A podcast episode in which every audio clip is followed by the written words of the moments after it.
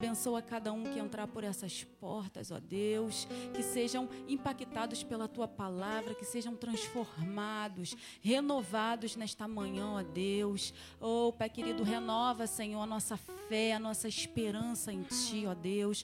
Muito obrigado por todos os teus feitos, Pai querido. Oh, muito obrigado pela tua graça, ó Deus, que tem nos alcançado, pelo teu cuidado, ó Deus, pelo teu amor, ó Pai querido.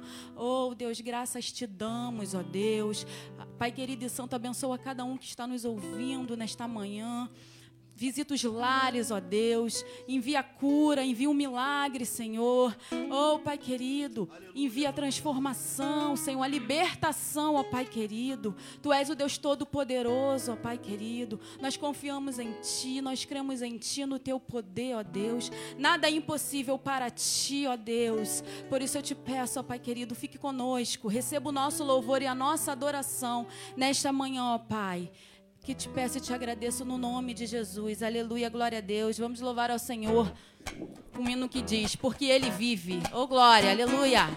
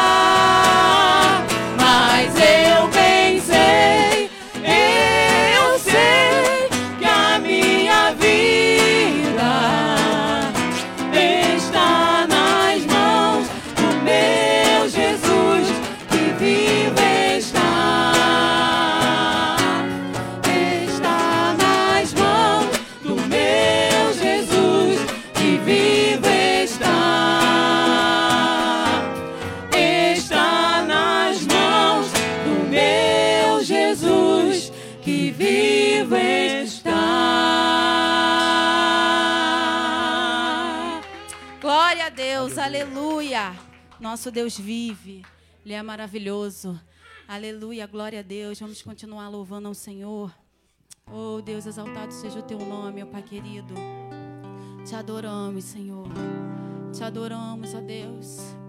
Não importa as circunstâncias, ó Pai, te adoramos. Te louvamos, ó Pai querido. Oh, aleluia, porque tu és maior do que os nossos problemas, as nossas dificuldades. Aleluia.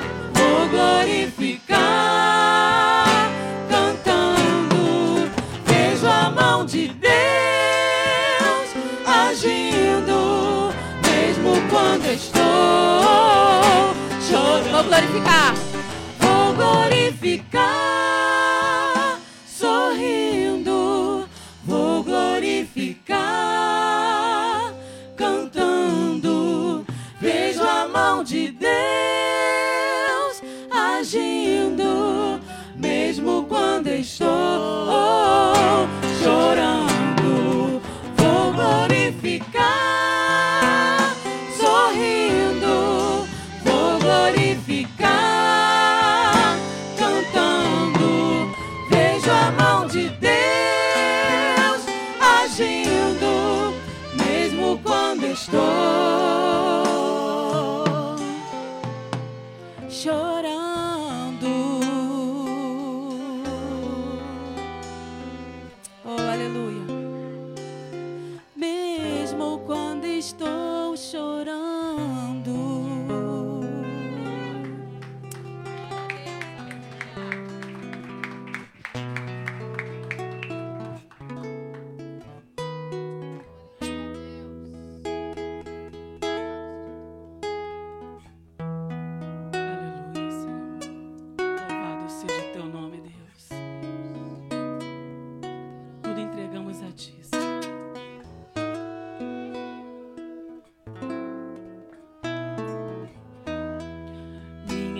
trajetória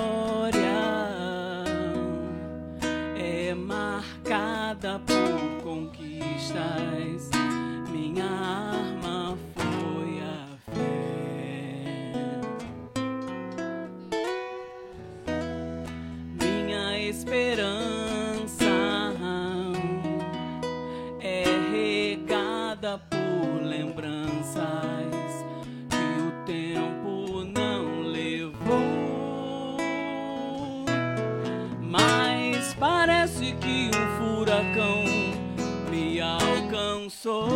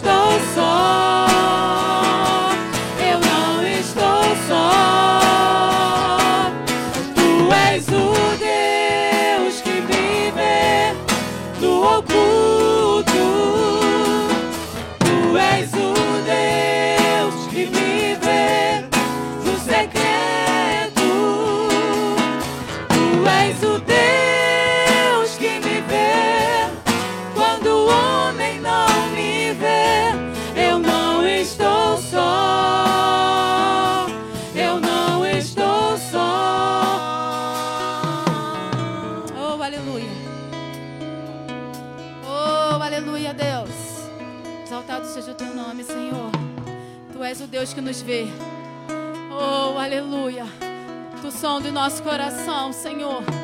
Tu nos conhece. Oh, aleluia, Deus. Vem sobre nós, ó Pai querido.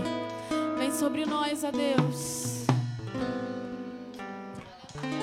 Aleluia, bendito seja o nome do Senhor. Ezequiel 37, a Bíblia diz que o profeta vai dizer: E veio sobre mim a mão do Senhor, e me levou para um vale que estava cheio de ossos sequíssimos, e me fez rodear sobre ele. Então me disse: Ezequiel, poderão esses ossos reviver? Glória a Deus. E Ezequiel diz para o Senhor: Senhor, tu o sabes. Então profetiza estes ossos.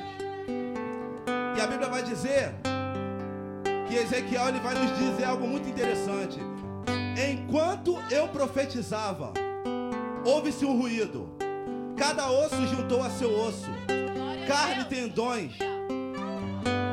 Enquanto eu profetizava, o que, que eu quero dizer nesta manhã? Diante do caos, diante do problema, diante do vale, profetiza, profetiza, porque você tem autoridade do Senhor. Quando você começar a profetizar, Deus ele vai levantar aquilo que está morto. Deus ele vai dar vida àquilo que não tem vida. Eu gostaria de te convidar nesta, nesta manhã que você levante suas mãos em ato profético e comece a profetizar agora para a tua família. Profetiza sobre teu filho, sobre teu marido. Profetiza sobre a tua casa. Profetiza sobre a tua vida espiritual. Profetiza sobre os teus sonhos. Em nome de Jesus Cristo, eu profetizo sobre a tua vida. Aquilo que está morto, torna a ter vida agora em nome de Jesus Cristo. Aleluia. Receba esta palavra em nome de Jesus.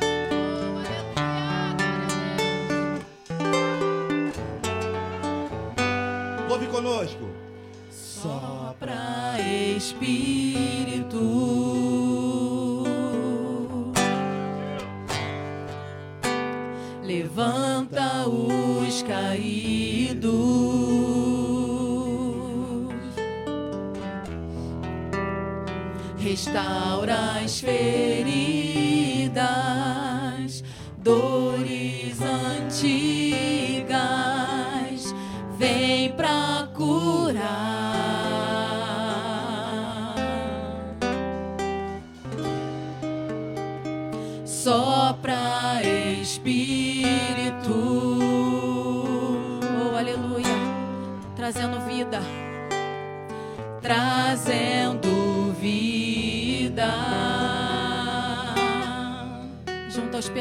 Senhor.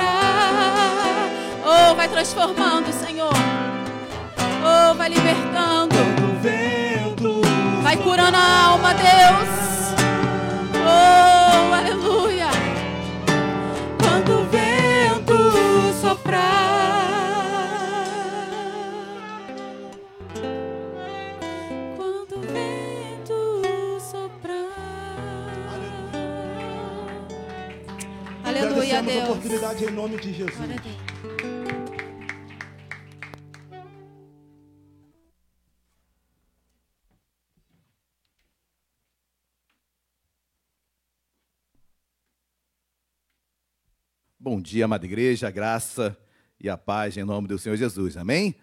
Amém, igreja. Glória a Deus. Você pode dar uma linda salva de palmas a Jesus. Glória a Deus. Eu vou precisar de retorno aqui, que está sem retorno, por favor. Queridos, cumprimente o irmão que está ao seu lado, dê um toque de antebraço nele, dê um tchau, diga quão bom é vê-lo, vê-la nesse lugar. Duas boas-vindas também a todos os amados irmãos que nos acompanham online. Muito bom estarmos mais uma manhã, presencialmente, online. Sempre muito bom estarmos ouvindo a palavra de Deus. Amém? Um dia muito especial, quero dar uma parabenizar de uma forma muito especial a cada papai que aqui se encontra, aqui na igreja ou online. Tem papai aqui que levante a sua mão sim os pais. Olha só, tem vários aqui. Então vamos dar uma salva de palmas a Jesus por cada pai aqui presente. Uma alegria tê-los, uma alegria vê-los aqui nesta manhã. Tenho certeza que Deus quer falar muito aos nossos corações. A palavra que Deus ministrou ao meu, é, confesso que eu fui muito impactado. Eu estou sendo muito impactado com, a, com as mensagens, principalmente dos salmos de romagem. Deus tem falado muito ao meu coração, desde o capítulo 120 ao 134. Eu tenho compartilhado com o diácono Renan e nós estamos dividindo essas mensagens e são mensagens realmente muito profundas. E num dia de família, onde trazemos a memória, e claro, nesse dia nós queremos também trazer uma saudação especial, é, uma oração especial àqueles que estão enlutados, àqueles que perderam seus pais, aqueles que nesse dia é, a memória sempre traz uma tristeza pela ausência, mas ao mesmo tempo nós nos recorremos todo, a todos os momentos a um Deus que é Pai. Amém? Em tantos atributos da natureza de Deus, de Deus é Elohim, Deus no plural, Deus é o Jeová Jireh, o Jeová Rafá, mas, na minha opinião, a característica da natureza mais forte de Deus, ele é Pai. Ele é Pai. Amém? E esse Pai que conhece, esse Pai que participa com, conosco aqui, cada pai aqui presente, ele é coparticipante da natureza divina de Deus. Você ser pai é você coparticipar de algo que Deus ele é, é na sua essência, pai. Então é um privilégio enorme. Sermos pais é um privilégio enorme, uma responsabilidade imensa. Eu sempre, sempre quando falo sobre paternidade, eu sempre coloco um tripé que é segurança, aceitação e pertencimento. Então, quando a figura do pai ela é ausente do lar ou ela nunca existiu, certamente a criação dos filhos será uma, de uma forma insegura, de uma forma é, pouca segurança, pouca aceitação, pouco pertencimento, porque são atributos inerentes à paternidade. O pai ele, ele compartilha, ou melhor, ele entrega isso aos seus filhos. Os filhos precisam encontrar segurança, aceitação, pertencimento em seus pais. Quando ele não encontra isso no seu pai, é quando eu falo pais, eu falo do pai, eu falo da mãe, mas de uma forma muito mais intensa em relação ao pai, ao homem. É, e quando ele não encontra isso em seu lar, em sua casa, certamente ele procurará aceitação, segurança e pertencimento em outros lugares, em outras pessoas. Então, por mais que mães maravilhosas se desdobrem, muitas vezes assumindo a, a posição de pai e mãe, queridos, sempre é uma lacuna que existe é, em nossos filhos, a ausência de um pai. E tudo, queridos, tudo, eu sempre falo isso também, tudo que o inimigo das nossas almas, tudo que o diabo quer é tirar um pai de um lar, porque o pai é o cabeça, pai ele traz a, a responsabilidade, ele traz a, a unção, ele traz a direção para uma família. É como se fosse um presidente da república. E quando esse presidente é deposto, quando esse pai ele é deposto, quando esse pai se ausenta, a família sofre. A família sofre. Então, a minha oração é para que Deus venha restaurar famílias, para que o restaurador de almas, e quando não encontramos isso num pai terreno, querido, você que me ouve, você que talvez tenha se entristecido com essas palavras porque não tem como retomar mais, ou porque nunca teve ou nunca conheceu o seu pai, queridos, nós temos uma referência sobre toda referência na terra. O nosso paizinho querido, nosso pai eterno, Deus é nosso pai. E quando não temos essa referência, mesmo que a tenhamos, ela sempre deve ser direcionada ao Pai, a Deus. Ele é nossa referência, Ele é o nosso Pai, Ele é tudo em nós. Então, por mais que você tenha, uma, tenha tido uma paternidade maravilhosa, meu amado, se ela não tiver pautada nos princípios do Pai eterno, no Pai das luzes, como a Bíblia diz, em Jesus Cristo, em seu Pai, queridos, certamente você é, terá uma, uma segurança, uma aceitação, aceitação, um pertencimento maculado. Mas Deus quer tratar as nossas vidas nesta manhã. Amém? E quando Deus me levou a esses salmos, é, é, hoje a passagem é curta, a palavra é curta, mas muito intensa, muito intensa. Eu quero pegar para pais imperfeitos como eu, que necessitam da graça de Deus. E por muitas vezes eu pedirei aos filhos que se coloquem no lugar de seus pais. E por muitas vezes também pedirei nesta mensagem que os pais se coloquem no lugar dos filhos. Então é algo, é uma troca que hoje eu consigo entender, porque sou pai. Antes não entendia. Não entendia e não aceitava e resmungava e murmurava, mas hoje, sendo pai, eu entendo o quão importante foi algumas restrições e muitos elogios. Certamente é, tenho essa importância hoje, mas antes não tinha dimensão delas. Então nós, eu vou encorajá-lo a durante essa mensagem fazer esse, essa, esse avanço no tempo ou também esse retroceder no tempo. Amém, queridos? Abram as vossas Bíblias, por gentileza, num dos livros, ou melhor, num dos salmos de romagem, Salmo de número 129. Dê um pulo lá na Bíblia, Salmo, o livro de Salmos se encontra exatamente no meio da Bíblia. Então, lá no capítulo 129, Salmos de romagem são aqueles salmos de subidas, salmos de degraus, onde o povo, quando sai da Babilônia, retornando para Jerusalém, louvava a Deus, louvava a Deus. Também é um louvor, e em tantos outros momentos também, como o povo ia para as festividades judaicas, como a Páscoa, como a, a, o tabernáculo, a festa dos tabernáculos, a, fe, a festa do, do, do. tantas festas principais o povo ia louvando a Deus. Esses salmos eram cantados. Salmodiar é cantar. Então, todos os salmos aqui estão cantados, amém? É um cântico. E o Salmo 129, versículo 1, que nós iremos nos debruçar nesta manhã. Quem nos achou, quem já achou, por favor, por gentileza, em podendo, coloque-se de pé. Salmo 129, versículo 1. Quem achou, diga glória a Deus. O versículo 1 diz assim: Muitas vezes me angustiaram desde a minha. Oremos. Deus amado, em nome de Jesus nós louvamos e o bendizemos, meu Pai. Obrigado por mais um dia na tua casa, um dia tão especial, Deus, onde trazemos à memória o dia dos pais. E certamente o primeiro a ser honrado, o primeiro a ser glorificado, o único a ser glorificado, melhor dizendo, és tu, Senhor. Obrigado, Paizinho querido, Abba Pai, Pai de amor, Pai de segurança, Pai em quem nós confiamos, Pai que deposita em nós segurança, aceitação, pertencimento. Senhor, é para ti esta manhã, em nome de Jesus. Mas da mesma forma, a tua natureza, a tua paternidade, ela é compartilhada. Nós somos coparticipantes da tua natureza paternal. Deus, então, nesta manhã, nós queremos também trazer para nós, assim como seja feita a sua vontade na terra como no céu, faça a tua vontade sobre os pais aqui nesta terra. Os que aqui estão, Deus, com essa árdua e Deus de tão responsável missão.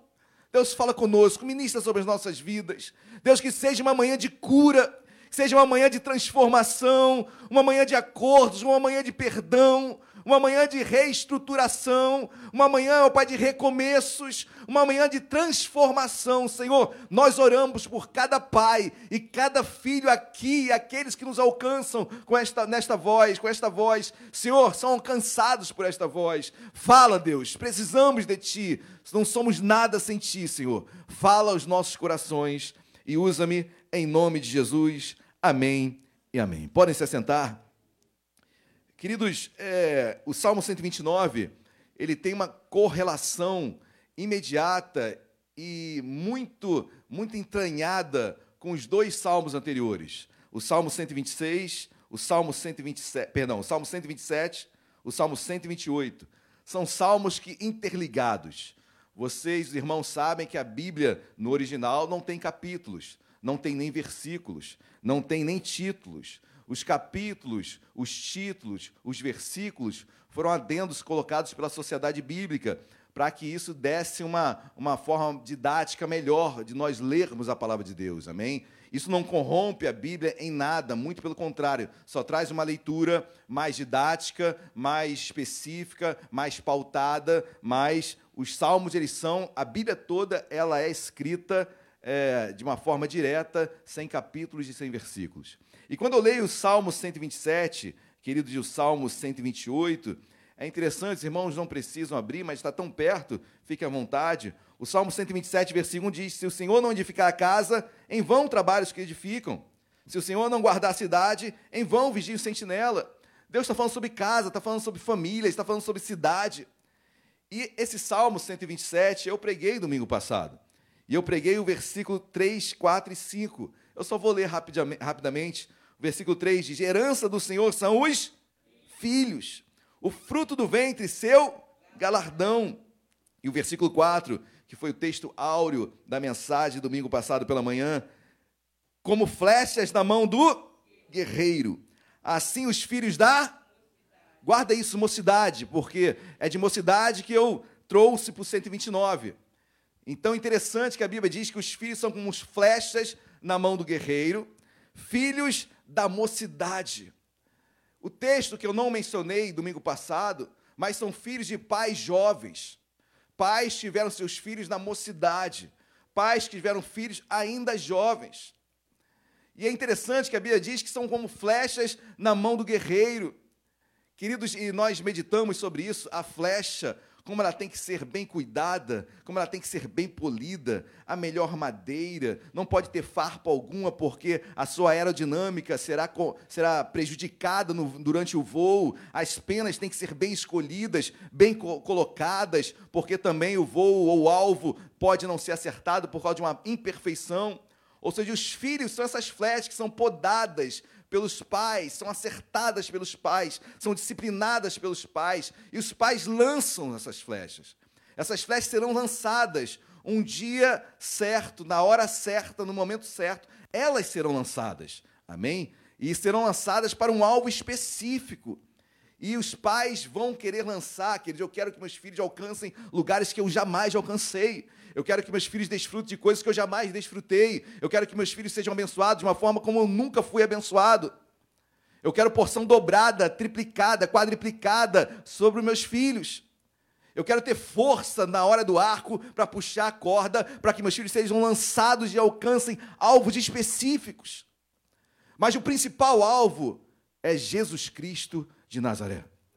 Eu não posso lançar meus filhos sem estarem pautados em Cristo Jesus. Amém, meus amados? Mas o que eu quero trazer nesta manhã, obviamente não quero repregar o que foi é, meditado no domingo passado, mas são pais jovens, filhos da mocidade. E eu me prendi sobre isso, queridos, porque como pais jovens, e lembre-se, é, era, era um costume, era um costume é, da, da sociedade oriental até hoje, mas a sociedade, é, os judeus, eles se casavam muito cedo. Então era muito, muito, as pessoas se envolviam rapidamente e com, jovens já se casavam. Isso era um costume da sociedade daquela época, daquela geração. Então os pais realmente, o homem e a mulher se casavam muito cedo. Então isso era comum. Mas quando eu passo a pensar Queridos, como pais tão jovens podem preparar filhos para alvos maiores? Sem experiência, sem, sem ter um, um, controle, como, como podar essas flechas, como fazer de seus filhos filhos melhores. São jovens, não têm ainda experiência. E eu fiquei meditando sobre isso, queridos. E ao mesmo tempo que eu olhava e meditava sobre tudo isso, eu via que a referência desses pais era um Cristo eram Deus. A herança do Senhor são seus filhos. Então eles já tinham o respaldo da responsabilidade de entender que aquela flecha, apesar de estar, estar aquelas flechas estarem em sua, em sua aljava, as flechas não eram deles. A herança era de Deus, os filhos são de Deus, e eles compartilham, Deus compartilha essa os seus filhos conosco.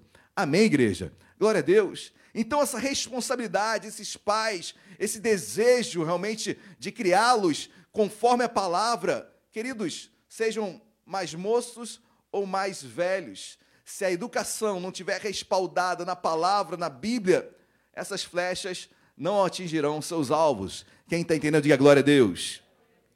Mas eu ainda fiquei pensando sobre isso, e, e fiquei pensando sobre os pais moços, como eles conseguem fazer tudo isso, como na sua mocidade é, conseguem administrar situações como essa, filhos da mocidade.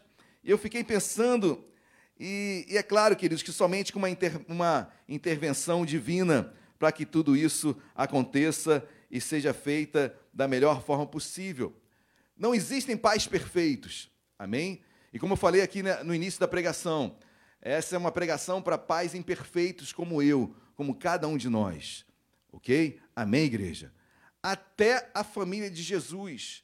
Jesus tinha um pai adotivo, José, e sua mãe biológica, Maria, ok? Amém, queridos? Mas mesmo assim, com pais tão maravilhosos, Deus, o Pai, lá no Jordão, no batismo de Jesus, fala com seu filho. Deus falando com o filho, a pomba simbolizando o Espírito Santo e Jesus, o filho, sendo batizado. E Deus fala ao seu filho: Este é o meu filho amado em quem me comprazo, em quem tenho prazer, tenho alegria. O pai teve que expressar, o pai todo-poderoso teve que expressar palavras de elogio, palavras de expressão, palavras de amor ao seu filho. Porque logo em seguida ele seria levado ao deserto pelo Espírito Santo para ser tentado pelo diabo. E a primeira coisa que o diabo faz é dizer: se tu és filho de Deus, a primeira coisa que o diabo faz é questionar a paternidade de Jesus. E se ele não tivesse o respaldo da palavra de Deus, do Pai eterno, tu és meu filho amado, quem te compraz, eu te amo. Sabe quem eu sou? A importância das palavras de encorajamento, a importância de você encorajar os teus filhos, a importância de você elogiar seus filhos. Amém, queridos? E às vezes entendemos que a disciplina é apenas correção. Queridos, disciplina é tudo. É tornar seu filho discípulo. Então, dando palavras também de encorajamento, de amor, elogios, sempre cada vez mais. Amém, meus amados? Então, até a família de Jesus teve a intervenção do Pai para que essa educação fosse perfeita. Assim somos nós, sem a intervenção do Pai, sem a direção do Pai, sem o ensino do Pai, não conseguiremos educar nossos filhos, não preparemos, não prepararemos nossos filhos para Deus. Amém? Amém, meus amados. Você não prepara seu filho para o mundo. Você prepara seu filho para Deus. Amém. Amém, queridos? Nós não somos desse mundo. Amém? Nossa pátria é celestial. Estamos nesse mundo, mas não somos desse mundo. Mas venceremos aqui em nome de Jesus. Amém? Se você tiver as diretrizes e os ensinos de, de Deus, certamente você vencerá. Mas quando eu olho para o capítulo 127, foi esse que eu li. Aí eu vou para o 128. Olha que diz o 128, versículos 5 e 6. O Senhor te abençoe desde Sião, para que vejas a prosperidade de Jerusalém durante os dias de tua vida, e vejas os filhos de teus filhos, pais sobre Israel. Ou seja, o Salmo 127 fala sobre família, das flechas. O Salmo 128 fala filhos dos filhos, fala das, da prosperidade da casa, da família de Jerusalém. São salmos de família. Quando eu pulo para o 129, queridos, eu me permito fazer uma leitura familiar sobre ele. E é sobre isso que eu quero pregar nesta manhã. Não comecei a pregar ainda. Mas quando eu leio o 129, eu me permito fazer uma leitura, e, com base no texto, no contexto dos capítulos anteriores, uma leitura familiar. Ainda mais quando eu leio, agora vamos repetir o versículo 1 do 129. Olha o que diz: Muitas vezes me angustiaram desde a minha. Lembre-se dos filhos da mocidade, do capítulo 127. Aqui eu vejo um pai mais velho trazendo à memória algo da sua mocidade. Eu vejo uma, um pai mais velho é, trazendo a memória de algumas coisas, e, uma, e é duro o que ele fala. Ele diz: Muitas vezes me angustiaram desde a minha mocidade. Aqui é um pai com traumas que foram trazidos de situações que aconteceram na sua mocidade. É um pai ferido. A Bíblia diz: angustiaram, no hebraico, ataram, amarraram. Um pai que foi atado, amarrado, angustiado na sua mocidade, um pai que sofreu, um pai que teve. É, nós não conseguimos mensurar o que especificamente aconteceu, mas um pai que nós podemos sim fazer conjecturas. E trazendo para contextualizando para os dias de hoje, um pai que na sua mocidade não teve pai. E aí, pai, é, filho, nesta manhã, vai, se coloca no lugar do seu pai. Quando muitas vezes pedimos e às vezes até exigimos alguma coisa, mas como exigir algo de alguém que nunca teve, nunca recebeu? Como ele poderá dar se ele nunca teve aquilo para ele? Se ele nunca teve um pai, como ser pai? Esse pai mais velho, ele acentua as angústias da mocidade que ele teve, as feridas que ele passou. Talvez de um pai omisso, talvez de um pai que presente, mas omisso, ou um pai que nem presente era, ou não teve a figura paterna, realmente não conheceu o seu pai. Mas esse pai mais velho aqui, quando ele fala da angústia da mocidade dele, ele está falando de feridas que ele teve, que ele passou. Então eu peço para você hoje, filho, você que está aqui, coloque-se no lugar de seu pai. Antes de questionar o porquê dele não dar atenção, o porquê dele não falar assim, o porquê dele não ser carinhoso, o porquê de tantos porquês, por gentileza, coloque-se no lugar dele. Tente saber como foi a história da mocidade dele. Tente entender como era a criação dele, a geração dele. Meus amados, hoje eu beijo meu filho. Na geração do meu pai, no pai do meu pai, beijar um filho, homem beijando outro homem, impossível. E hoje eu quero que meu pai me beije. Como pedir isso? Como pedir um abraço? Como pedir um carinho? Se nunca recebeu. São gerações diferentes. Isso não quer dizer que ame mais ou ame menos mas eu preciso me colocar no lugar deles. Amém, queridos? Glórias a Deus. Você, filho, precisa se colocar anos à frente e se colocar no lugar dele e, ao mesmo tempo, pai, coloque-se no lugar do seu filho. Ele não tem nada a ver com isso. Ele não tem culpa. Ele quer ser amado. Ele quer atenção. Ele quer, ele quer ser bem-quisto. Ele quer o olhar de amor. Ele quer, sim, o, o tempo ao lado dele ele quer o beijo, ele quer o abraço. Que eles não falam nem tanto da menina, porque a menina vai ter, muitas vezes tem, outras vezes também não tem. Mas o menino, então, queridos, é, por vezes essa questão de afeto é mais latente ainda. Mas assim como o filho coloca-se no lugar do pai, o pai também precisa se colocar no lugar do filho. Entender que o filho também não tem culpa de nada. E ele precisa, queridos, quando eu olho para tudo isso, quando eu vejo todas essas mazelas da mocidade, quando eu vejo essa angústia desse pai mais velho, olhando para sua mocidade, meu Deus, como eu fui ferido. Como me angustiaram na mocidade. É esse pai que lançou a flecha, querido. É esse pai que pegou o ar com toda a força e lançou. São os filhos da mocidade dele. E ele vem mencionar agora quantas dores ele passou. Como difícil foi a sua mocidade. Mas se ele não encontrar em Deus perdão, se ele não encontrar em Deus refúgio, se ele não encontrar em Deus um refrigério, como ele dará? Queridos, eu posso não ter recebido, mas Deus me deu. Amém, igreja? Glória a Deus. Você pode não ter recebido, mas Deus lhe dá. Deus fala contigo, Deus te dá estratégias, Deus renova. Deus coloca um senso de responsabilidade, Deus coloca e faz com que você saiba dividir o tempo da sua vida. E a minha oração, queridos, em nome de Jesus, e eu conheço várias pessoas aqui, obviamente quase todos, né, de uma forma muito, muito íntima, e a minha oração é que Deus restaure casamentos, famílias. Não tem como orar de outra forma. E eu sei que esse é um processo e que Deus restaure relacionamento de pais com filhos, filhos com pais. Deus já falava isso em Joel que isso venha acontecer novamente. Nesse dia dos pais, é, eu preciso entender que meu pai, na mocidade, ele foi angustiado, ele foi ferido, ele não recebeu isso. E ao mesmo tempo, pai, entenda, se coloque no lugar de seu filho, ele está precisando. Você precisa fazer algo. Você precisa encontrar em alguém cura, transformação, só em Cristo Jesus. Só em Cristo Jesus. Amém, meus amados? Glórias a Deus. Vamos ler o versículo 1 ainda, de Salmo 129. Muitas vezes me angustiaram desde a minha mocidade. Israel que o diga. Versículo 2: Desde a minha mocidade me angustiaram, todavia não prevaleceram contra. Eu gosto disso, queridos, porque esse pai mais velho, que agora traz a memória quão difícil foi a sua mocidade, ele fala: Entretanto, não prevaleceram contra mim. Esse pai encontrou um refúgio. Esse pai encontrou um socorro. Esse pai, quando ele traz à memória a sua mocidade dolorida, ao mesmo tempo ele fala: Não prevaleceu contra mim. Porque eu tinha um pai sobre a minha vida, eu tinha um Deus sobre a minha vida, eu tinha quem me amava, eu tinha quem, quem preencheu aquilo que eu nunca podia dar. Amém, queridos?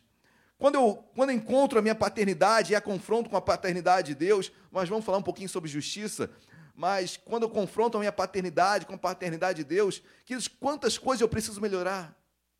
Quantas coisas? Deus não desiste de nós, você não pode desistir do seu filho. Amém? Deus corrige, você tem que corrigir seu filho. Deus elogia, você tem que elogiar o seu filho.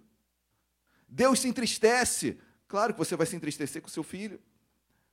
Queridos, mas em tudo isso eu vejo um Deus que não, não nos deixa, permanece sempre conosco, está sempre de braços abertos. Insiste em nós dia após dia, por mais que viremos as costas para Ele tantas vezes, Deus não desiste de nós. Esse é o pai que eu tenho que ser, que nós temos que ser. Quando eu olho para o filho, filho, por favor, não abandone seu pai. Não abandone seu pai. Nessa história toda, quem pode estar mais precisando de ajuda é ele. Talvez você já tenha conhecido o Pai que sustenta a sua vida, o Pai eterno. Talvez ele não. E nessa história toda, talvez quem mais precise de você é o seu Pai. Amém, queridos? Que possamos trazer isso, colocarmos tudo em nossos corações, entendermos que Deus, Deus está muito à frente de nós. Nós precisamos entender essa responsabilidade que nós temos. Amém, queridos? Me chama a atenção que esse pai não prevaleceram contra mim. Por mais que angustiado eu estava, por mais que a mocidade fora difícil, não prevaleceram contra mim. Não prevalecerão contra nós. Amém, em nome de Jesus. Não prevalecerão. Amém, igreja? Glória a Deus. Versículo 3. Versículo 3 é muito duro, queridos, é uma analogia muito forte que esse pai mais velho faz do que aconteceu na sua mocidade. Olha o que diz o versículo 3: Sob o meu dorso, sobre as minhas costas, lavraram os aradores. Para aqui, queridos. Como o agricultor que vai lavrar, vai, vai lavrar as suas, as suas terras, vai fazer aqueles, aqueles canais para colocar as sementes, vai cavar a terra. Essa analogia que o pai faz, esse pai mais velho, do que aconteceu na sua mocidade. Ele fala: Olha, as minhas costas foram rasgadas, dores, sofri muito. Como um lavrador que vai arar sua terra, que faz os canais para colocar as sementes, eu fui furado. Queridos, é uma dor que ele, a única forma que ele conseguiu de expressar a dor na alma que ele sofria, queridos, foi trazendo o, o, agricultor lavrando a terra. Olha, tamanha dor, intensidade as minhas costas doíam, ferido, angustiado a minha alma, angustiada na minha mocidade. Quem está entendendo, diga glória a Deus. Filho, se coloque no lugar do seu pai. Hoje, esse pai consegue falar isso, mas durante a mocidade eram muitas dores. Que os pais possam entender isso e que aquilo que eles não receberam na mocidade, queridos, que Deus pode enchê-los nesta manhã. Deus pode renová-los, Deus pode encher de amor pelo seu filho, Deus pode enchê-lo de, de prazer de estar ao lado dele. Amém. Da mesma forma, o filho, compreenda, olha o que diz versículo 3 ainda. Nele abriram longos sulcos, ou seja, no meu dorso, nas minhas costas, sulcos, vales, buracos cicatrizes, se eu pudesse falar. Queridos, cicatrizes que parece que não, não, não, não somem, não vão sumir. Cicatriz não some, amém? A dor que ela se perde, mas a cicatriz está ali. Quando eu olho para aquela cicatriz, eu sei onde eu caí, onde eu me machuquei, eu sei como foi.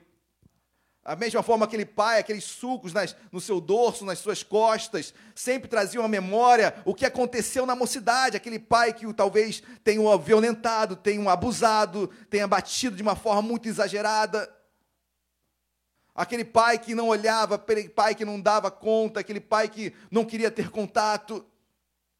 Aquela cicatriz, aqueles sucos nas costas, que eles traziam sempre à memória essa dor, essa lembrança. Quantos, queridos? Quantos? Quantos não conseguem chamar Deus de. Sabia que tem pessoas que não, conseguem chamar Deus de pai? Porque a figura que ela tem de pai é terrível. Ela não consegue entender Deus como pai. Porque a representação que ela teve nunca foi de algo saudável. E não consegue chamar Deus de pai. Olha a tamanha, tamanha situação e tamanha dor que acontece né, em famílias, em pais, em filhos. Amém, meus amados? Mas repito, pai, coloque, filho, melhor dizendo, coloque-se no lugar de seu pai. Olhe as cicatrizes que tem, que existem nele. Você já parou para conversar com ele? Como foi o seu avô? Como era a educação dele? Como o avô tratava o seu pai? Já parou para conversar sobre isso? Já parou para entender um pouquinho do por, dos porquês dele ser áspero em determinada situação, em outras não? Queridos, precisamos entender os nossos pais também.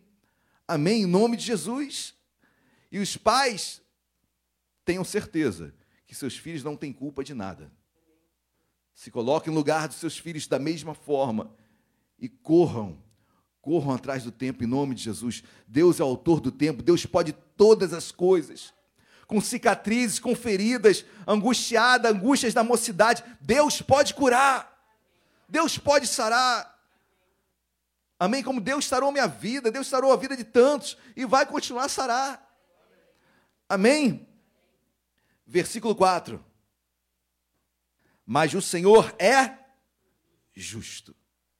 Eu gosto disso, queridos, porque é, depois do, desse homem, desse pai mais velho, e começar a esboçar, começar a declarar, melhor dizendo, as feridas da sua alma, as feridas que aconteceram na sua mocidade, as dificuldades que ele teve, as feridas nas suas costas, é, simbolizando é, situações que ele não esperava. Queridos, quando ele fala de tudo isso, ele termina falando: Deus é justo. Estranho, né? Poderia ter falado: Deus é injusto. Mas o interessante é que Deus é justo. Fale para o seu irmão do seu lado: Deus é justo. E a justiça de Deus não é a nossa justiça. Amém, queridos? Deus é justo. Eu quero declarar isso para a minha vida, para a sua vida, que Deus é justo. Porque a justiça do homem, que Isaías 64, versículo 6, diz que é como trapo de imundícia, assim a justiça do homem, é, a nossa justiça é pagar na mesma moeda, a nossa justiça é vingança. Basta ver vários louvores. Quebra meus inimigos, destroça os meus inimigos. Até louvores são assim. Louvores de vingança. Pega um salmo de um, de um homem que. E eu gosto dos salmos porque descreve realmente um homem dizendo o que ele está sentindo. Né? Mas não é porque ele, por, por, pelo aquilo que ele está sentindo que eu vou começar a louvar também. Nós estamos em Cristo Jesus, amém? Nós vemos a graça, a graça de Deus. Então a justiça do homem é vingança. A justiça do homem é ver meus inimigos caindo por terra. Eu quero que ele morra. Deus faz justiça, põe ele no pó. Meu Deus do céu. A justiça de Deus é Cristo indo para a cruz. É o justo morrendo pelos injustos. É graça. É aquele que nunca deveu nada, entregando tudo para todos. É aquele que nunca foi ferido e sendo ferido por todos. A justiça de Deus é amar o teu próximo como a ti mesmo. A justiça de Deus é perdoar. A justiça de Deus é andar mais uma légua, mais andar mais um caminho, mais um, um quilômetro. A justiça de Deus é dar outra face. A justiça de Deus é dar sua capa. A justiça de Deus é perdoar. E aí esse pai, quando fala depois de todas as feridas, Deus é justo, ou seja, Deus me curou. Eu entendi o que é justiça. Eu entendi o que é perdão. Eu preciso perdoar. Eu preciso exercer a justiça que vem de Deus e não a minha, porque a minha eu fecharia a porta e não queria nunca mais ver. Mas a justiça de Deus manda e me exorta hoje a ligar, a pedir perdão, a tentar uma reconciliação. Eu falo dos dois lados. Por mais que esteja angustiado, por mais que a minha mocidade tenha sido uma mocidade de angústias, de feridas, de estar atado. de estar amarrado. Isso é angústia no hebraico aqui desse salmo. Mas ele declara: Deus é justo. Deus é justo. E essa justiça de Deus, ela se contrapõe muito em relação à nossa. E nessa justiça, Deus fala com cada um de nós hoje. Querido, dê mais uma chance. Querido, insista com ele, insista com ela. Sente para conversar, ouça o que ele tem para falar para você. Não é porque ele é mais velho que ele tinha que ir até você. Por favor, a justiça de Deus não é essa. Pelo contrário, a quem muito é dado, muito será cobrado. Se eu tenho entendimento da palavra, a cobrança é muito maior sobre mim. Nessa história toda, talvez quem mais precise é o seu pai. Quem está entendendo, diga glória a Deus. Isso não faz de você, filho, culpado? Claro que não. Claro que não, muito pelo contrário. Não há culpa alguma. Mas tenha certeza, tenha certeza que quando você se coloca no lugar dele, você vai enxergar as cicatrizes, você vai ver as dores como foram, você vai entender a mocidade dele, e você vai falar: ah, pai, agora eu entendi. Por que, que você não consegue me dar isso? E de certa forma estava sendo até injusto em quase que exigir algo que você nunca recebeu. Queridos, quando isso acontece, quando isso acontece, tenha certeza, queridos, a cura. Quando isso acontece, quando você se abre com seu pai, ele se abre com você, ore para que Deus permita esse encontro. Porque a cura, a libertação, olha o finalzinho do versículo 4. Mas o Senhor é justo, cortou as cordas dos ímpios, as cordas é, simbolizando como os escravos eram presos. É como se esse salmista estivesse falando: olha, eu estava escravo, preso nessas cordas, mas essas cordas foram cortadas. Quando eu agi na justiça de Deus, as cordas que me prendiam, Gálatas capítulo 5 diz que foi para a liberdade que Cristo vos libertou. Permanecei, pois, firmes, para que não volteis a julgo de escravidão. Foi para a liberdade que Cristo nos libertou. As cordas que nos prendiam foram cortadas, quebradas. Eu posso hoje chegar até meu pai e falar: Pai, por favor, conte para mim um pouco da sua mocidade. Será que temos diálogos assim? Não, não temos diálogos assim, porque na maioria das vezes pensamos que os pais servem para nos servir. E se meu pai não está me atendendo é porque ele não gosta de mim. E às vezes não é isso, queridos. Eu também não quero trazer polos aqui, mas eu quero que você se coloque na coluna do meio. Entenda que nem tudo é tão certo como você pensa e nem tudo é tão errado como você imagina. Mas quando se senta, quando se conversa, querido, já cura a libertação. Eu sempre tive um pai maravilhoso, mas meu pai vem de uma geração que não tinha tanto contato. Não tinha tanto contato. Hoje, graças a Deus, tudo isso foi restaurado, até em abundância. Às vezes até me surpreendo, meu Deus, que é isso. Mas assim, é, quando eu escrevi meu livro Paternidade, queridos, e eu preguei ele de manhã na sede e o lancei na semana seguinte. Quando eu preguei de manhã, à tarde, eu estava na casa do meu pai, dentro do meu antigo quarto, tranquei o quarto, eu coloquei uma cadeira, sentei, e meu pai sentou na minha frente e nós conversamos bastante. Conversamos bastante. E ali Deus me curou, ali Deus o curou, entendemos um ao outro, que se não nos colocarmos no lugar um do outro, nunca entenderemos os porquês disso e daquilo. Então, antes de cobrar, se coloque no lugar dele. Da mesma forma, pai, se coloque no lugar do seu filho. Entenda que tem que partir de alguém. Esse encontro tem que partir de alguém. Amém, meus amados? A minha oração nesta manhã é que essas cordas se quebrem, que essas cordas sejam desembaraçadas, que essas cordas de escravidão que nos prendem ao passado, a angústia da mocidade, o que eu passei, o que eu sofri, isso não pode permanecer em nome de Jesus. Deus quebra isso esta manhã. E Deus o leva a ter um encontro, a uma, a uma conversa com seu filho e o filho com seu pai, em nome de Jesus. E eu quero profetizar, como foi louvado de aqui, o soprar do Espírito, eu quero profetizar. Pais e filhos novamente andando, conversando, se amando, se abraçando.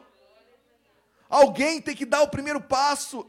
Seja você que conhece as Escrituras. Pastor, vai doer, dói demais, queridos, mas é cura, é libertação, é transformação.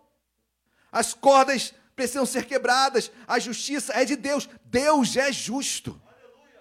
Aleluia, glória a Deus, igreja. Deus é justo.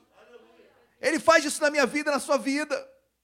Por mais dores que existam, por mais que os sulcos estejam profundos, por mais que as cicatrizes sejam visíveis.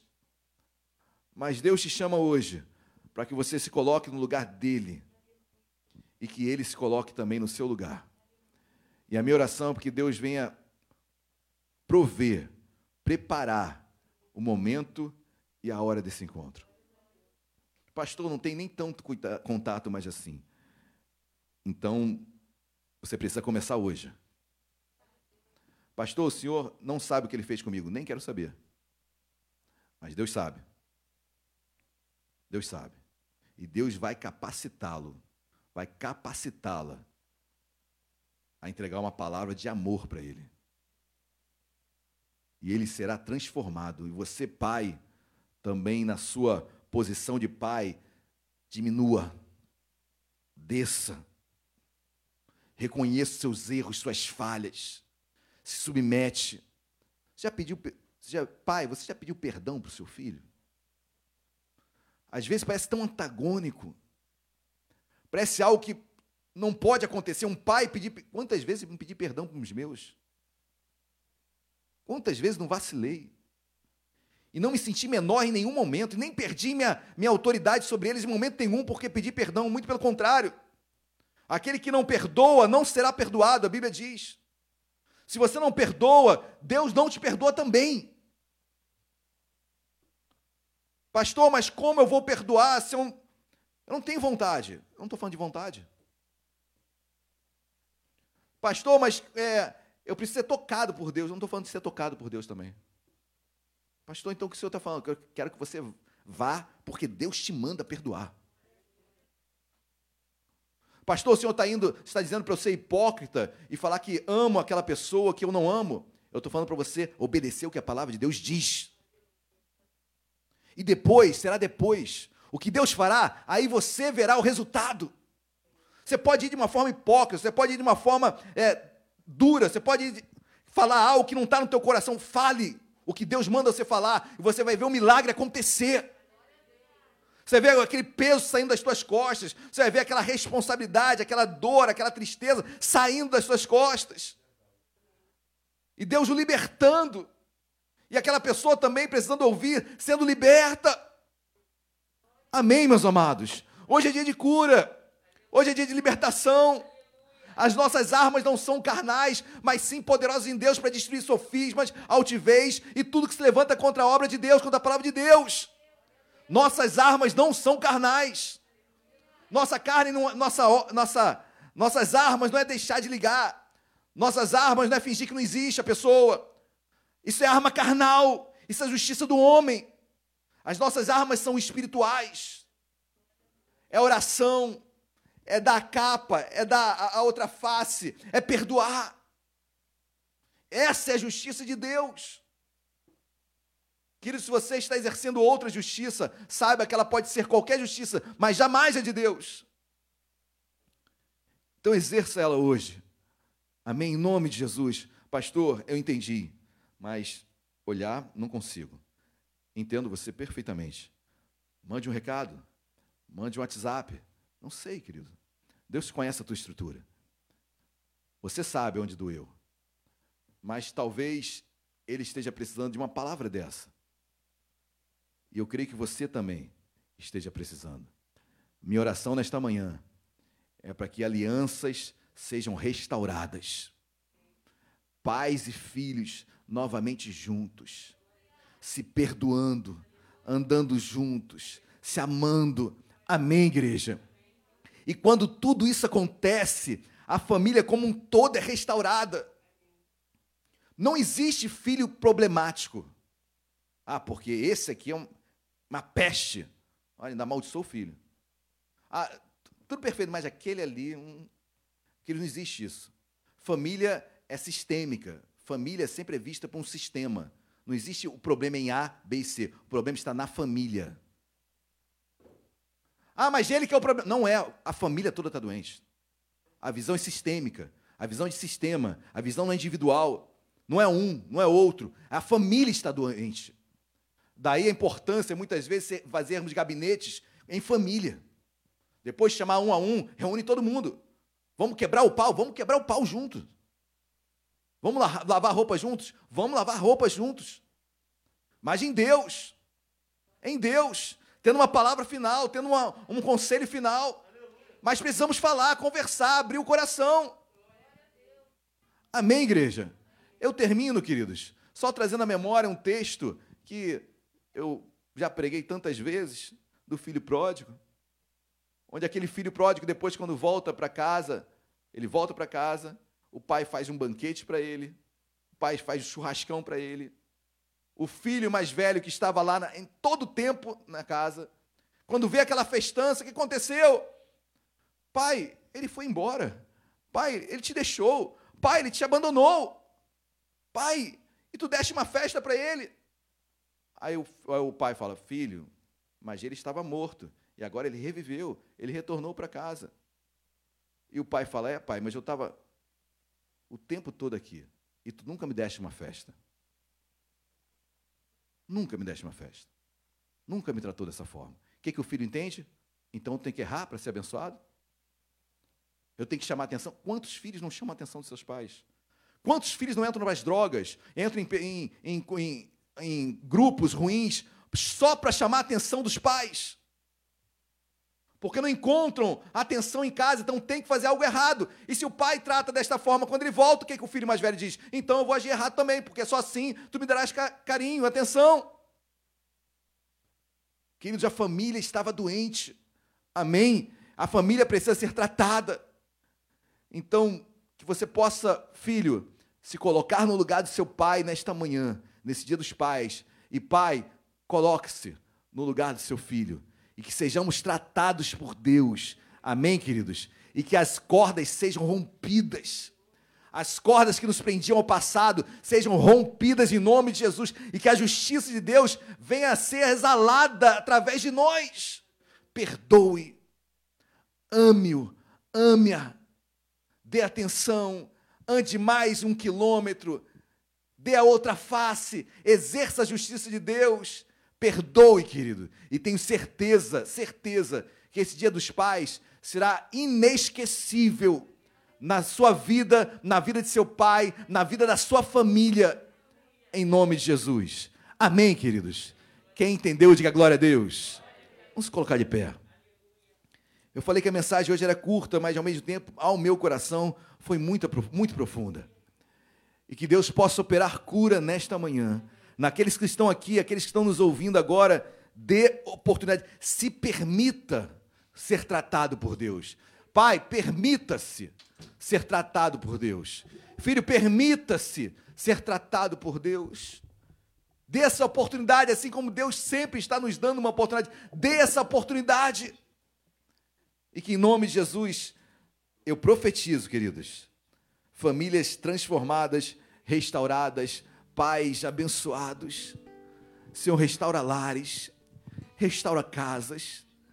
Senhor, traz o pai de volta para casa.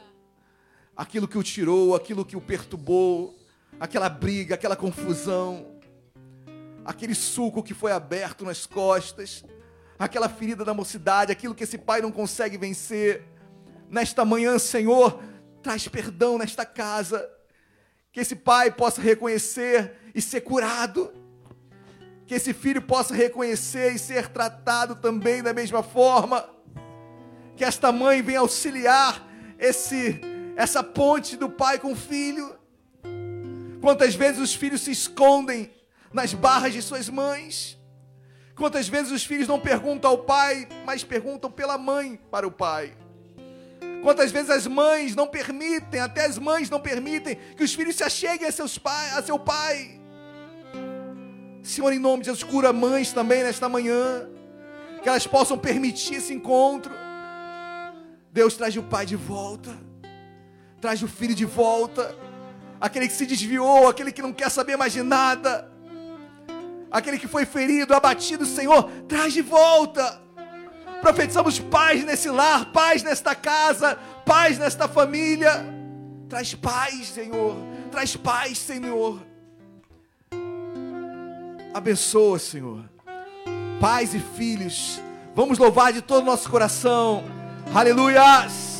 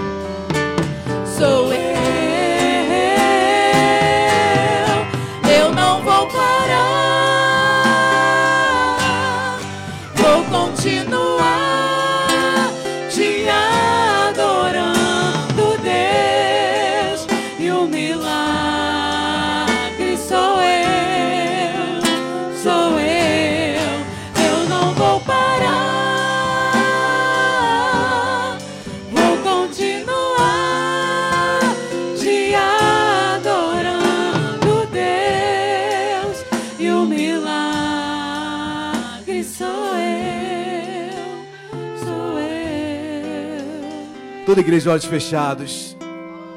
O milagre é você, pai. O milagre é você, filho. O milagre parte de você, pai. Parte de você, filho. O milagre acontece quando vocês se encontram, se abrem, confessam, choram. O milagre acontece não é pela tua justiça, pai, mãe, filho. O milagre acontece quando você perdoa, quando você ama, quando você dá a oportunidade de ouvir, dá a oportunidade de conhecer, Meu amado, em nome de Jesus, nesta manhã, dê a oportunidade a Ele, dê a oportunidade a ela. Há poder em Deus, há restauração em Deus, há unção em Cristo Jesus nesta manhã. Lares sendo restaurados, pais voltando, filhos voltando a seus lares. Senhor, nós profetizamos nesta manhã. A corda está cortada, a corda está quebrada. O laço foi desfeito, a amargura da mocidade não pode nos dominar, não pode nos dominar.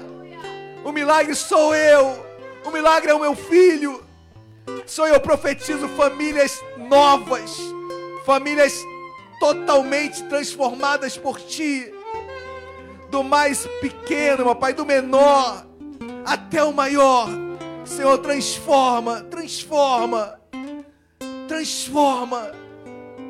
Deus abençoa cada família aqui presente e aqueles que nos ouvem. Senhor abençoa. Hoje é dia dos pais. Hoje é dia do filho. Hoje o milagre é seu, é nosso. Senhor, começa conosco. Começa conosco. Nós queremos voltar aqui, Senhor, e falarmos, declararmos, Senhor, obrigado. Porque depois daquela mensagem, minha família foi transformada. Meu filho voltou, meu marido voltou. Houve perdão na minha casa. Houve justiça de Deus. Senhor, obrigado. Nós lançamos as nossas flechas nesta manhã. Filhos da nossa mocidade. Senhor, tratamos, fomos tratados e curados. Manhã de cura nesta manhã, Deus. Cura, cura. Cura os teus filhos cura os teus servos, cura as famílias aqui. Nós ligamos na terra para ser ligado no céu. Cura, em nome de Jesus. Amém. E amém. Você crê nisso? Dê uma linda salva de palmas a Jesus. Se você tiver com seu pai, dá um abraço forte nele, nela, nele, na sua mãe também. Ô glória. Amém. Pode se sentar. Pode se sentar.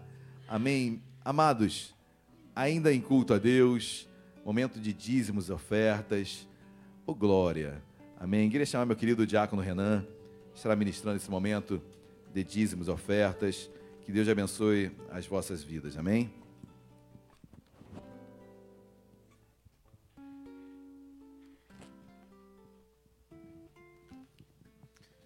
Glória a Deus, glória a Deus. Que mensagem, como é bom estarmos aqui, como é bom nesse domingo, dia dos pais, estarmos na casa do nosso Pai. Amém?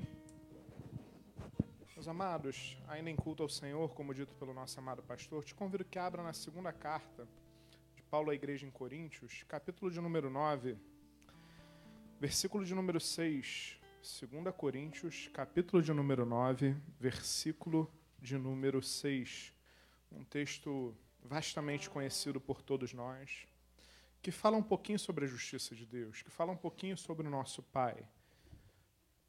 Assim diz a palavra do Senhor: Isto afirmo: aquele que semeia pouco, pouco também se fará. O que semeia com fartura, com abundância, também se fará. Cada um contribua segundo tiver proposto no coração, não com tristeza ou por necessidade, porque Deus ama a quem dá com alegria.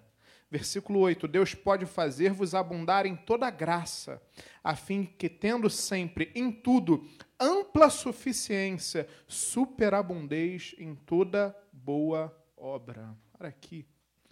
Meus amados, nós vemos esse versículo, às vezes a gente tem uma, uma certa resistência, porque por muitas vezes é deturpado, por muitas vezes é maculado na sua essência, porque quem dá, quem semeia pouco, pouco também se fará. Então eu tenho que semear muito, então eu tenho que dar muito. Se eu der mil, eu vou colher dez mil. Mas na justiça de Deus não funciona assim. Como foi pregado hoje, a nossa justiça talvez plantar mil, querer receber dez mil, cem mil, seja algo inerente aos nossos pensamentos, mas para Deus não. Porque quando lembramos da viúva pobre que deu duas moedinhas, Deus diz que ela deu mais do que todos os outros. Porque semear muito para o reino de Deus, para Deus, é como nós fazemos com o nosso coração. Não é à toa que o versículo seguinte fala: cada um se contribua segundo tiver proposto no coração, não com tristeza ou por necessidade, pois Deus ama aquele que dá com alegria. Meus amados, Deus ama, Deus se agrada quando fazemos com alegria. Deus olha, Deus, Deus se alegra em ver um filho sendo grato. Deus se alegra em olhar para um filho e ver fidelidade. Deus se agrada ao olhar para um filho e perceber que ele entendeu a essência do que, que é semear. Porque, meus amados, quando dizimamos, quando ofertamos, estamos semeando no reino de Deus nessa terra. Porque por meio do seu dízimo, da sua oferta, esse local está aberto. Temos uma igreja na comunidade dos macacos, uma igreja em Benfica. Porque através do nosso dizimar, nosso ofertar, vidas são abençoadas, pessoas são ajudadas. Quando eu entendo a essência do dizimar ou do ofertar, eu entendo como filho, eu olho para Deus e falo: olha, Deus me deu tudo. Deus me deu 100%. Agora ele pede para eu separar uma parte para minha fidelidade, para minha gratidão e me dando a oportunidade, o privilégio de participar do avançar do seu reino. Aqui não é quantidade, aqui é qualidade. A semente espiritual é aquilo que nós fazemos com o nosso coração, com a nossa gratidão, com o nosso entendimento. Se você ama, como Davi fala, porque eu amo a casa do meu Deus, do meu tesouro particular, ou seja, amar a casa de Deus é automaticamente declarar o nosso amor a Deus. Amar a casa de Deus é inerente a quem ama ao nosso Pai. Se você ama a casa de Deus, se você ama o seu Pai, dê o seu melhor. Oferte o seu melhor a Deus. Faça com alegria no seu coração. Se você nos visita hoje ou se você ainda não tem alegria e entendimento nesse momento, não faça. Não faça. Espere o momento que Deus vai te dar alegria e entendimento, mas se você tem alegria, se você tem amor, se você tem entendimento, dê o seu melhor para aquele que deu o seu melhor naquela cruz por nós. Amém? Separe seu dízimo, sua oferta. Temos ali uma máquina de débito para o seu conforto e segurança. Separe o seu dízimo, sua oferta com alegria no seu coração.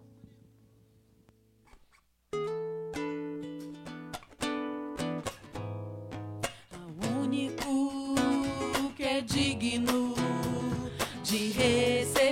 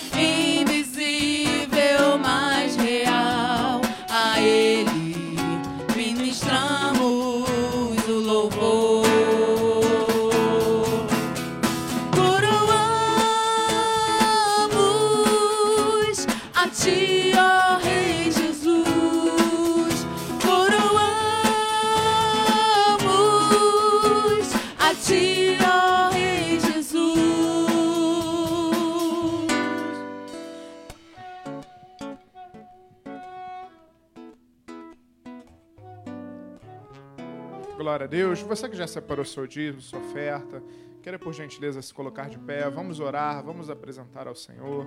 Amado, em nome de Jesus, muito obrigado, Deus. Muito obrigado porque podemos olhar e compreender e sentir e perceber que temos um Pai no céu. Um Pai que zela por nós, um Pai que nos ama, um Pai que nos nos abençoa. Muito obrigado, Senhor, porque em meio a uma crise, em meio a tantas dificuldades, em meio a tantos problemas, em meio a tantas notícias ruins, nós podemos descansar na certeza de que o nosso Pai cuida de nós. Muito obrigado, Senhor. Eis aqui o pouco do muito que o Senhor tem colocado nas nossas mãos. Te pedimos, Paizinho, em nome de Jesus, continua a abençoar a vida financeira do teu povo. Pai, em nome de Jesus, em meio, em meio a esse deserto, em meio a essa tempestade, Senhor, abre porta de emprego, abre porta de concurso público. Senhor, move o sobrenatural em favor da tua igreja, Deus. Em nome de Jesus, Paizinho. Pai, aquele que está desempregado, Senhor, Surpreende, Deus. Surpreende o teu filho, Deus. Aquele que está com corte de salário, aquele que não sabe como, como serão as coisas, Pai, traz paz. Traz paz a esse coração, Deus. Traz a convicção, a certeza de que nada fugiu ao controle das tuas mãos. Te pedimos também, Senhor, pela administração financeira da tua casa. Abençoa, dá discernimento e que todo recurso que chega ao teu altar seja utilizado para a tua obra conforme o teu querer. É o que te pedimos, Paizinho, e fazemos agradecidos em o nome de Jesus. Amém e amém. Glória a Deus. Se hoje amanhã de você dizimar, nosso pastor receberá à frente. As ofertas serão recolhidas nos vossos lugares. Que Deus vos abençoe rica e abundantemente.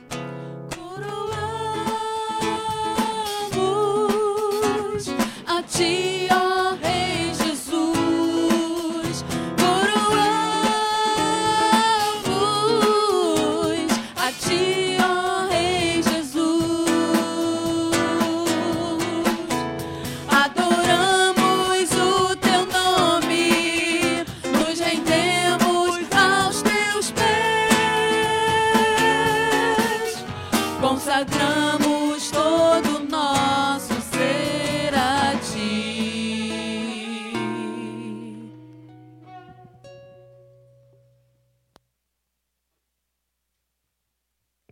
Amém. Amém. Bom dia, meus amados. Começando o culto de novo. Queridos, quero dar alguns avisos rápidos. Primeiro, Marcelo, vem cá. Marcelo tem um testemunho a dar. E eu quero abrir esse espaço.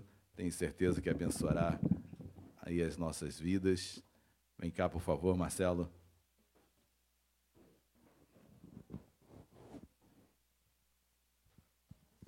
Bom dia, irmãos. É,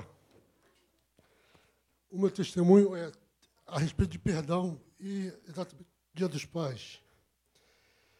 É, Às vezes até me emociona. Eu, muito jovem ainda, é, minha mãe e meu pai não deram certo no casamento. E meu pai transferiu isso para a minha família, para a família dos pais dele. Então, quando passei minha adolescência, eu morava em Petrópolis, e minha irmã queria vir fazer faculdade. E meus avós negaram a ela. E aí eu saí de Petrópolis, fui morar no interior do estado para fazer escola agrícola, mas eu não queria ser só um técnico agrícola. Eu vim, comecei a estudar para fazer faculdade. E quando eu vim para fazer, eu tinha que pedir aos meus avós para morar no Rio. E por alguma coisa, meu pai conseguiu que meus avós eh, deixassem eu ficar. E eu vi, eh, ainda existia briga da minha mãe com meu pai, minha mãe morando em Friburgo, meu pai no Rio. E sempre aquela coisa. E eu consegui fazer faculdade. Quando chegou, faltando um ano, um ano e meio para eu acabar a faculdade, meu pai olhou para mim e falou assim: Olha só, eu não vou mais te dar dinheiro, você se vira. Eu fiz o meu, o meu concurso né, de faculdade, era uma vaga para 40 pessoas, para medicina veterinária, na época era o auge, então todo mundo queria fazer. Eu estudei, eu me preparei, eu consegui passar para a federal. Para o meu pai, quase no final, ele disse: Ó, você não vai mais. Eu falei: Não, eu vou, eu vou vencer porque. E aquilo dói no coração e você guarda aquela mágoa. E aquilo te magoa e você fala assim: Não, você vai vencer. E eu fui e venci, me formei, fiz minha especialização em cirurgia, hoje faço cirurgia. E eu morava em Copacabana, posto 6, e era uma coisa engraçada, porque a minha casa, o apartamento de três quartos, onde morava meu tio, né, que falecer bem antes, meu pai foi morar nesse quarto, e ele ficava cercado pela casa. Então nós circulávamos na casa toda, meu pai ficava no meio de um quarto, onde ele dormia, cozinhava, via televisão. Eram duas casas dentro de uma casa. Ah, de, de ter atrito, de não querer falar, isso fosse passando o tempo, eu conhecia Deus. E isso, no final de julho, mais ou menos, ia ter um encontro com Deus, da igreja. E aí eu falei, eu vou porque eu quero conhecer esse Deus a quem eu sirvo hoje. E eu comecei a falar com meu pai. Dar bom dia, as coisas começaram vagarosamente a se falar. Bom dia, pai, bom dia, bom dia, bom dia. Como o senhor está? E aí era dia dos pais, né? Eu, eu viajei uma semana antes ia chegar no dia dos pais. Eles já fizeram exatamente para que nós fôssemos recepcionados na igreja, pelo Dia dos Pais, não sei o quê. E meu pai olha para mim e fala assim: Poxa, meu filho, você me dá um celular? Eu falei: Dou, pai. Aí eu fui, comprei um celular na caixa, entreguei para ele na sexta-feira, que eu viajava na sexta, ficava sexta, sábado.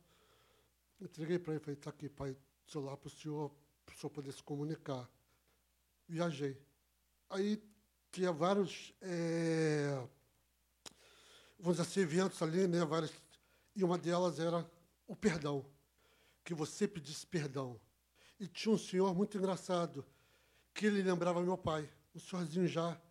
Ele falou assim: procura alguém a quem você quer abraçar e conversa com essa pessoa.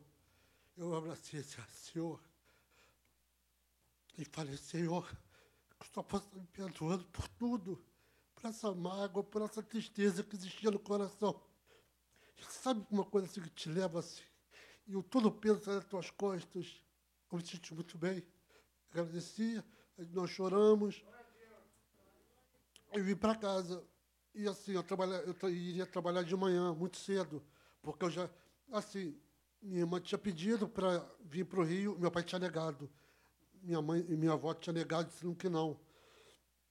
Aí eu fui, me formei, fiz concurso público, passei para o concurso público, e aí eu pude pagar o que minha irmã não teve. Eu fui pagar a faculdade dela, hoje ela é formada, trabalha em Friburgo, então eu consegui restituir o que meu pai não pôde dar para ela. Aí eu fui, aí quando eu voltei, eu, tava, eu tinha é, plantão no, no dia seguinte, saí muito cedo, não vi meu pai. Aí cheguei em casa, falei, mãe papai, ela está no quarto, não, não saiu, não vi, porque eu também fui à rua, não sei o quê. Terça de manhã eu fui trabalhar. Quando eu voltei, falei, mãe, ó, continuar no quarto. Aí eu falei, deve estar dormindo, cheguei muito tarde. Na quarta-feira eu falei, não, não vou não. Quando eu abri a porta, meu pai estava sentado, falecido. Ele já estava falecido, já estava, já, aí corre atrás para enterrar, não sei o quê. Laudo médico. Meu pai tinha falecido há quatro dias. Eu pedi o perdão, eu, eu fui com o perdão do meu pai no meu coração. Então não deixe para amanhã ou para depois de amanhã, para você falar, pai, vamos, como o senhor fez, eu estou com o seu pai, se, se conserta, o, o, você não era o problema, mas conserta essa situação. A gente não sabe o dia de amanhã. E eu pude falar com meu pai, já tinha voltado a falar com ele, já tinha perdoado.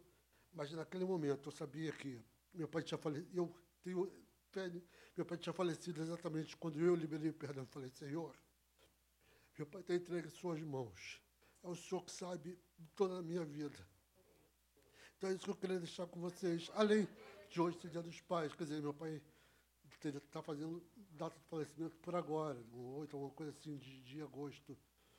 Não deixe de perdoar ninguém. Família, amigos. Volte. Mesmo que a culpa não seja nossa, mas que a gente possa perdoar um ao outro. Eu agradeço a oportunidade em nome de Jesus.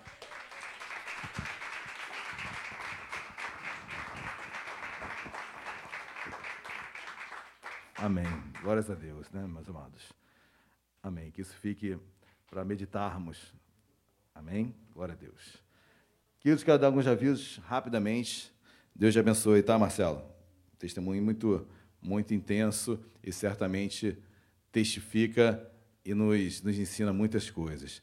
Queridos, temos, por favor, venha cá, meu querido casal de Diáconos, Ramiro e Érica. Nós temos umas lembrancinhas a serem oferecidas aos pais.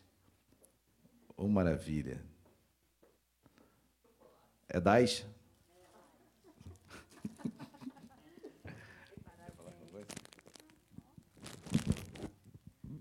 Bom, é, é só uma lembrancinha mesmo para adoçar a boca dos papais. Sei que logo em breve, né, muitos aqui estarão no almoço familiar. Então, a igreja de Nova Vida de Vila Isabel vai deixar com você só uma pequena lembrancinha para não deixar passar em branco esse dia tão especial em todas as nossas famílias. Amém? Obrigado, pastor. Maravilha, amém, meus amados? Diga, Sheila. É mesmo, Rodrigo e Tati. Nós vamos orar no final do culto. Faço questão. Amém? Queridos, é, então tem, tem também futuros papais aqui, né? Rodrigo, acho que está orando por cinco filhos. A Marina já disse que quer seis, né? Já tem um, já tem um em casa que vale por dez, né? Queridos, muito bom nós, nós crescermos em família. Então, louva a Deus por isso. Oro sim para que filhos é, venham filhos e nós possamos crescer em família. Amém? Quero dar alguns avisos, por favor, Amanda. Olha, hoje à noite, meu querido diácono Renan, ainda nessa, nessa pegada de salmos de romagem, diácono Renan, que está é, dirigindo o culto de todo da, da noite, venham, tragam convidados, tenho certeza, mais uma mensagem para os pais, e Deus falará muito, continuará a falar aos nossos corações. Próximo, olha, aniversariante do mês, Aline, Francisco, Luiz Felipe, Djavan, Gabriel, Gabriela, olha, parabéns a todos os aniversariantes, lembrando que mês, última quarta-feira do mês, nós retomaremos o culto, é, o culto dos aniversariantes, tá bom? Teremos um bolo para quem está aqui físico e para quem está online, só ficar olhando. Queridos, mas qualquer coisa, perdão, se você quiser um pedaço de bolo, basta você falar que o diácono Renan leva na casa de cada um, todos, ele vai levar lá. Queridos, então, parabéns a todos. Próximo. Classe de batismo. Olha, iniciaremos a classe de batismo. Então, você que já entregou a sua vida a Jesus e não se batizou ainda, olha, se prepare, dê o seu nome para a diaconisa Luciana Gama. As aulas serão no Google Meet. E, olha, creio eu que será o, o primeiro e talvez o último batismo nosso no mar. Então, a gente vai fazer um batismo na praia em breve. É, a aula com a Luciana geralmente dura um ano, mas a gente vai durar no máximo dois meses. A aula de, do batismo vai durar dois, vão durar dois meses. E nós faremos um batismo na Praia do Recreio. Então a gente vai sair bem cedinho no sábado e faremos uma festa bem grande. Já vamos, já entramos, já estamos entrando em contato com o quiosque ali perto e para termos todo ali um, um ambiente para depois pós-batismo. Ou seja, vai ser muito bom e vamos passar o dia lá. Quem quiser depois continuar na praia, continua na praia, tá bom? Quem quiser levar prancha, eu sei que tem muitos surfistas aqui.